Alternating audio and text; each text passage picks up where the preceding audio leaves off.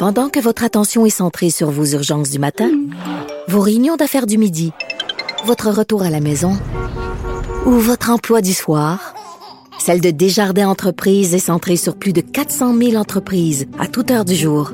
Grâce à notre connaissance des secteurs d'activité et à notre accompagnement spécialisé, nous aidons les entrepreneurs à relever chaque défi pour qu'ils puissent rester centrés sur ce qui compte, le développement de leur entreprise.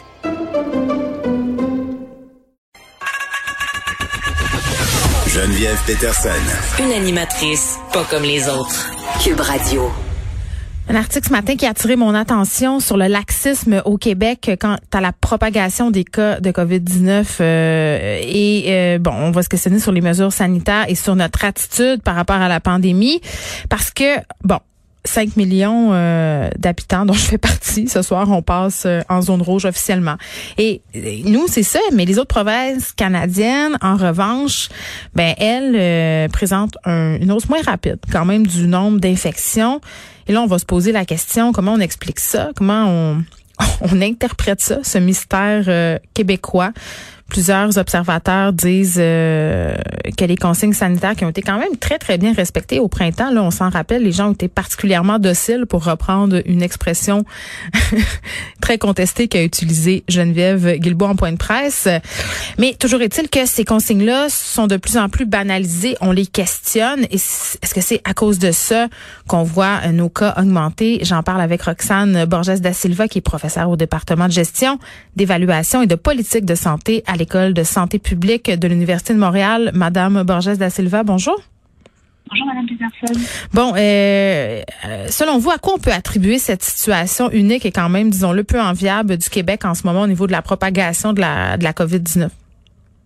Et en fait, euh, on n'a pas d'explication claire, mais on a des hypothèses. Et c'est des hypothèses qu'il va falloir vérifier dans le temps, ou vérifier avec des études ou euh, confirmer. Mais mais déjà, les Québécois ont vécu un confinement qui était beaucoup plus sévère que certaines autres provinces. Donc, est-ce que les Québécois sont tannés?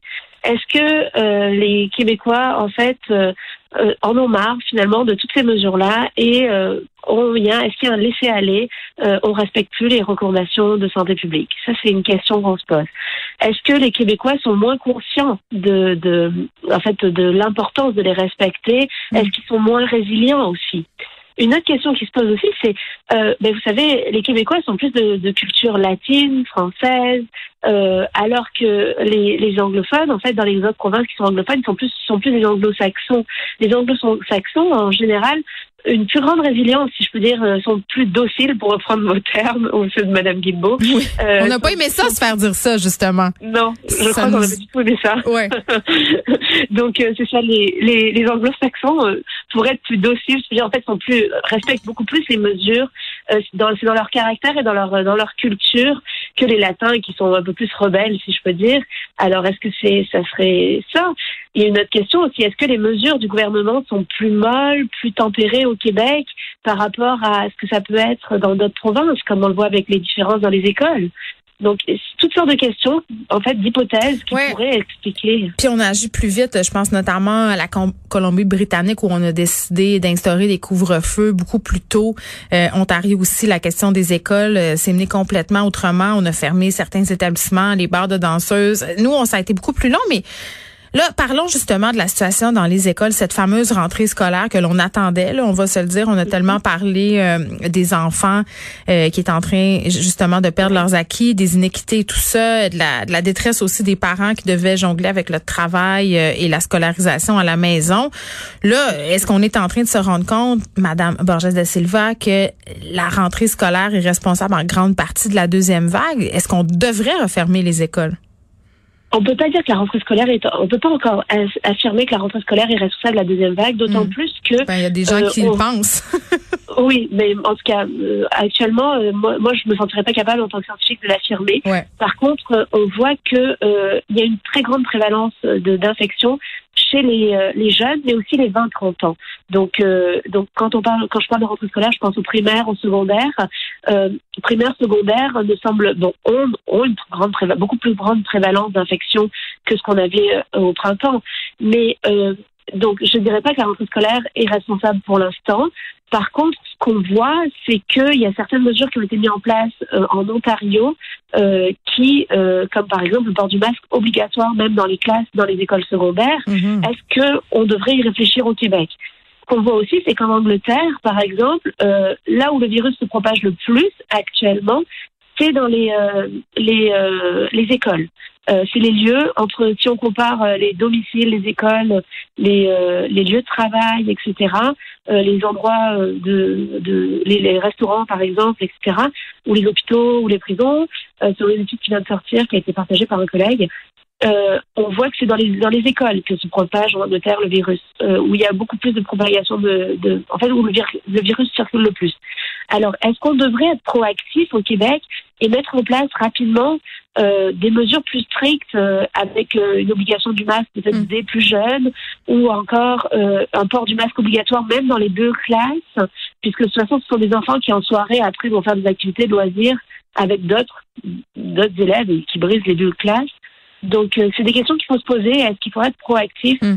plus rapidement plutôt que d'attendre que le feu pogne, si je peux dire? Ouais, puis en même temps, on marche sur une très fine ligne là, parce que d'un côté, évidemment, on a des décisions très importantes de santé publique à prendre, mais d'un autre côté, on veut préserver la santé des jeunes, leur santé physique, mais leur santé mentale, le côté sociabilisation aussi.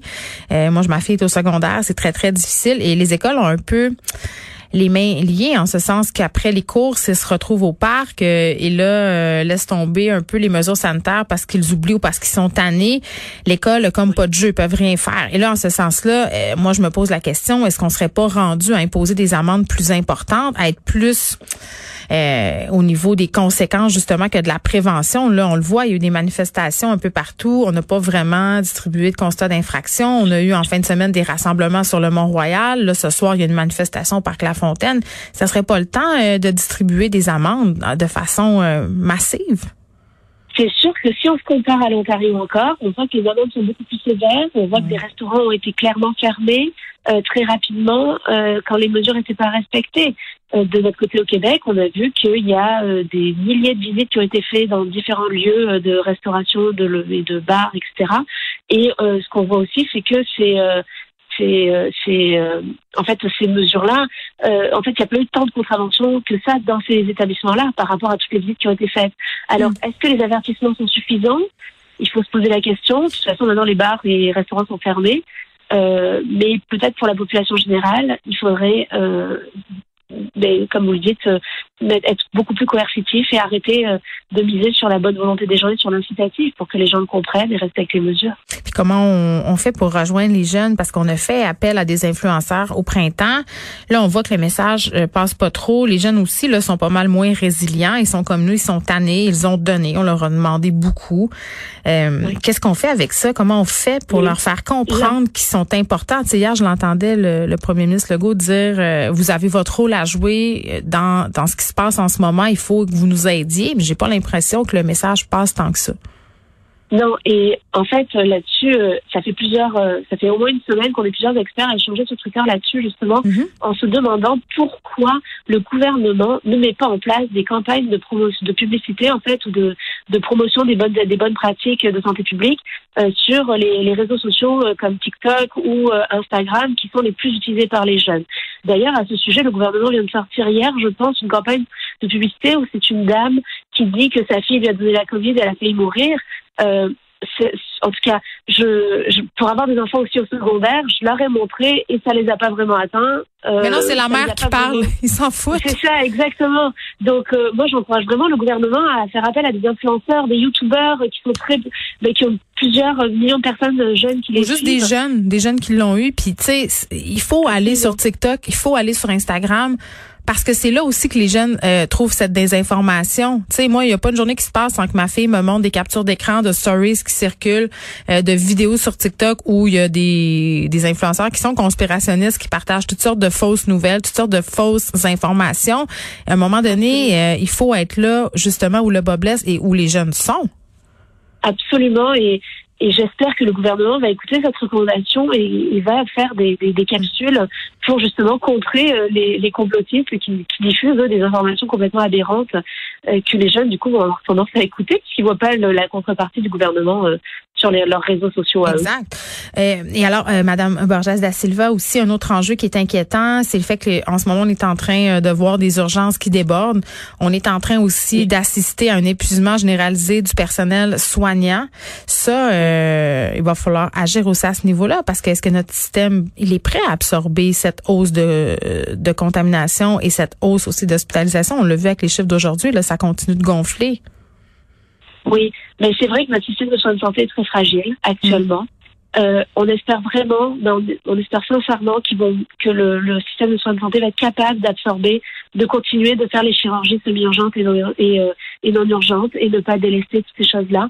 Euh, en fait, euh, il existe des mesures qui peuvent être mises en place, comme euh, faire appel à d'autres ordres professionnels, ce qui avait été peu fait à la, lors de la première vague pour des questions de en fait de d'entente et de règlement entre les professionnels et le gouvernement. J'espère que le gouvernement au cours de l'été y a travaillé pour pouvoir justement permettre aux physiothérapeutes, aux ergots, à tous ces professionnels de santé là qui, qui pourraient venir aider dans le réseau de la santé, soutenir les infirmières, les préposés aux bénéficiaires, etc. Euh, on peut aussi faire appel aux retraités, donc ça c'est une autre mesure. On peut faire appel aux étudiants euh, pour euh, aider aussi. Là, le gouvernement a travaillé là-dessus aussi.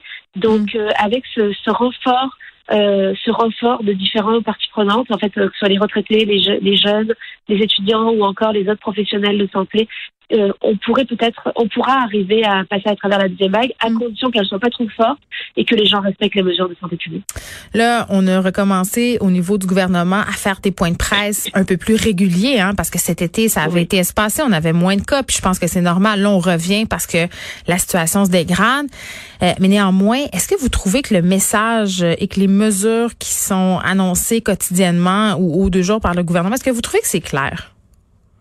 Et en fait, ce qui est difficile, c'est que euh, pour, ben, pour, tout le monde, c'est difficile dans la mesure où on est parti, on nous a sorti un, des, des, couleurs vert, au jaune, orange, rouge, mm. avec des mesures associées. Finalement, on est, plusieurs régions sont passées, ont changé de couleur, et les mesures associées ont été ont été différentes de celles qui avaient été proposées au départ. Le docteur euh, Arruda d'ailleurs disait, et moi ça m'avait fait sursauter, il, disait, euh, il y aura plusieurs nuances d'orange et plusieurs nuances de rouge. Tu sais, c'est comme, OK, ouais, c'est comme si tu dis à quelqu'un, euh, t'annonces une conséquence, mais que finalement, avant d'avoir cette conséquence-là, t'as toutes sortes de, de conséquences plus soft avant. Oui, et puis même, les gens dans les paliers verts ont déjà eu des recommandations de santé publique qui s'appliquaient normalement aux orange ou, euh, ou aux jaunes, qu'on leur a demandé d'appliquer dès le palier vert. Donc, en tout cas, ça vient très mêlant pour les gens. Euh, c'est pour ça que j'aimais beaucoup le, le j'aimais beaucoup dans la communication le défi 28 euh, le défi 28 jours. Là c'est sans contact. Là c'est clair, tout le monde 28 jours sans contact, puis on règle ça. Là. Mais c'est pas clair, c'est pas clair euh, pour tout le monde. Les gens, moi je parlais encore hier à des gens qui habitent au Saguenay-Lac-Saint-Jean, puis ils disaient ben non, ça s'applique pas à nous. Nous on n'est pas en zone orange, on n'est pas en zone rouge. Tu sais, il y a une confusion quand même là. Oui, il reste la confusion, tout à fait, mais c'est en ayant des messages clairs pour tout le monde qu'on arrivera à la réduire. Et ce défi 28 jours sans contact s'applique à tout le Québec. Et si tout le monde y met du tien, en réduisant les contacts pendant 28 jours, les contacts sociaux, les parties, les, toutes les réunions, en fait, tous les contacts non essentiels doivent être supprimés. Euh, dans ce contexte, on pourra arriver. Donc, plutôt que mettre toutes sortes de couleurs, toutes sortes de, de mesures qui mm. bougent en fait, même avec les couleurs et au, au fur et à mesure de chaque jour, ben, ce, ce message-là euh, est beaucoup plus clair pour moi que euh, les, les, paliers, les couleurs, puis les mesures qui changent tous les, tous les jours. Merci Roxane Borges de Silva, qui est professeure à l'école de santé publique de l'Université de Montréal. Et vraiment, euh, il était intéressant euh, cet article sur le laxisme des Québécois. aussi un autre texte que j'avais que j'ai trouvé intéressant ce matin, c'est un texte du Devoir justement où on parle de cette clarté-là. Quand on a un manque de clarté, quand la population a l'impression que le gouvernement justement ne, ne improvise, puis, puis je veux pas dire que le gouvernement improvise en ce moment, c'est pas du tout ça, je crois, qui se passe. Euh, ils font leur possible avec les informations dont ils disposent au moment de prendre les décisions, mais n'empêche que le résultat final, au bout du compte, souvent, c'est qu'ils n'ont pas l'air sûrs de leur shot. Et ça, ça, ça inquiète les gens, ça crée de l'angoisse, puis en même temps, il faut pas trop faire peur au monde. Et c'est ce que je trouvais intéressant dans l'article du Devoir, notamment, il y avait une docteure en neurosciences qui disait, eh, vous savez, la carte de la peur, je pense que c'est Madame Marin, euh, vous savez, la carte de la peur, elle doit être jouée avec prudence parce que euh, quand on a peur, puis la réaction normale du cerveau humain, c'est de vouloir éviter le danger. euh, de vouloir fuir. Donc, euh, normalement, tu suis les consignes, puis tu restes chez vous. Sauf que si tu crées un état de panique dans la population, ça a d'autres effets pernicieux. Et aussi, on le sait, la force de trop crier au loup, les gens y croient plus au loup. Donc, la carte de la peur, faut la jouer euh, avec parcimonie. Il faut la jouer quand c'est vraiment nécessaire. Et de toute façon, je pense que quand on assiste et quand on voit chaque jour euh, le nombre de cas au Québec euh, de gens qui sont contaminés par la COVID-19, juste ça, ça, fait office de rappel à l'ordre. Mais je l'ai dit, on marche sur une corde raide. Il n'y a rien de simple. On, on est en train d'essayer de ménager la chèvre et le chou, c'est-à-dire de vouloir régler évidemment euh, les questions de santé publique, les questions économiques et de faire de la politique en même temps. C'est sûr que ça pourra pas euh, fonctionner tempête dans ces trois secteurs de l'existence.